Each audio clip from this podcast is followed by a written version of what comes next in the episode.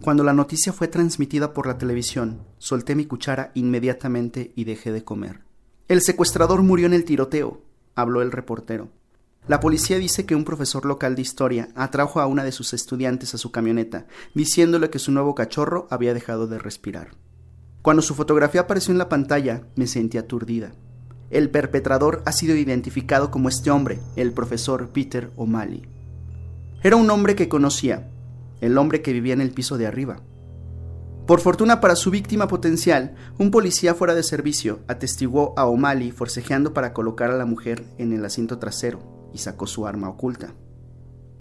A mi lado en el sofá, mi hijo se despertaba de su sueño intermitentemente. Bajé el volumen para que no pudiera escuchar. Don O'Malley siempre había sido muy amable con él. Cuando O'Malley desenfundó su propia arma, el oficial descargó seis municiones, matando al profesor.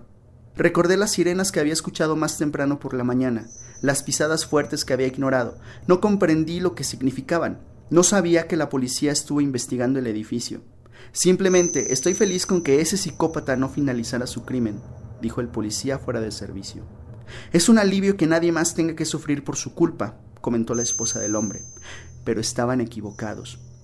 Vacié el cereal de mi tazón y lo regresé a la bolsa. Luego lo coloqué en la alacena junto al resto de nuestra comida. Media bolsa de cereal, una taza de arroz, dos tazas de fruta seca, dos botellas de agua, nuestras únicas raciones. Me preguntaba si la policía regresaría. Me preguntaba si serían capaces de escucharme, gritando desde la pared falsa detrás del librero, en el sótano de O'Malley.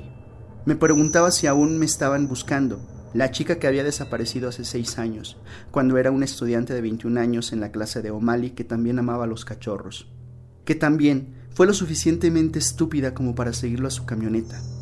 Sentí a mi hijo despertándose a mi lado.